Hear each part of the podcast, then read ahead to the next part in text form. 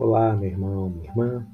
Hoje, quarta-feira, dia 28 de outubro de 2020, dando continuidade à série de podcasts Quarta Palavra, veiculamos o episódio 214, no qual abordamos o tema As consequências da infidelidade, baseado em Provérbios 7, de 6 a 27. Não se desvie o teu coração para os caminhos dela, e não andes perdido nas suas veredas, porque a muitos feriu e derribou, e são muitos os que por ela foram mortos. Provérbios 7 nos traz o relato de um rapaz sem juízo que caiu na armadilha de uma mulher adúltera e imoral. Ele se entregou a ela como o boi que vai para o matadouro, como o cervo que corre para a rede. As pessoas precisam se proteger das armadilhas do adultério. Existem algumas precauções que tanto o homem como a mulher devem ter, como desconsiderar qualquer relacionamento profundo que não seja com sua própria esposa ou esposo, além de evitar ficar a sós por muito tempo e desenvolver a intimidade com alguém do sexo oposto. A infidelidade traz consequências terríveis.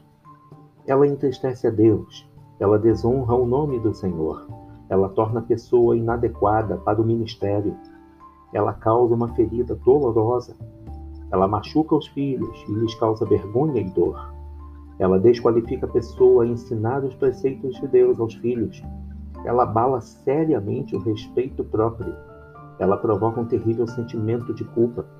Deus perdoa o pecado, mas muitas vezes a própria pessoa não consegue se perdoar. Ela gera marcas, sequelas que podem prejudicar o relacionamento com o cônjuge e com os filhos. Além disso, a pessoa que adulterou corre o risco de não receber o perdão da esposa ou do marido, porque ele ou ela não consegue perdoar. Será que vale a pena pagar todo esse preço? Proteja a si mesmo e ao seu casamento.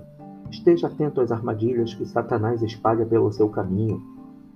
Perceba o risco Invista em seu casamento e seja fiel.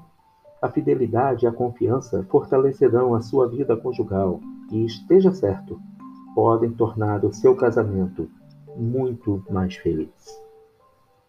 Não se desvie o teu coração para os caminhos dela e não andes perdido nas suas veredas, porque a muitos feriu e derribou, e são muitos os que por ela foram mortos. Provérbios 7, 25 e 26 as consequências da infidelidade. Que Deus te abençoe.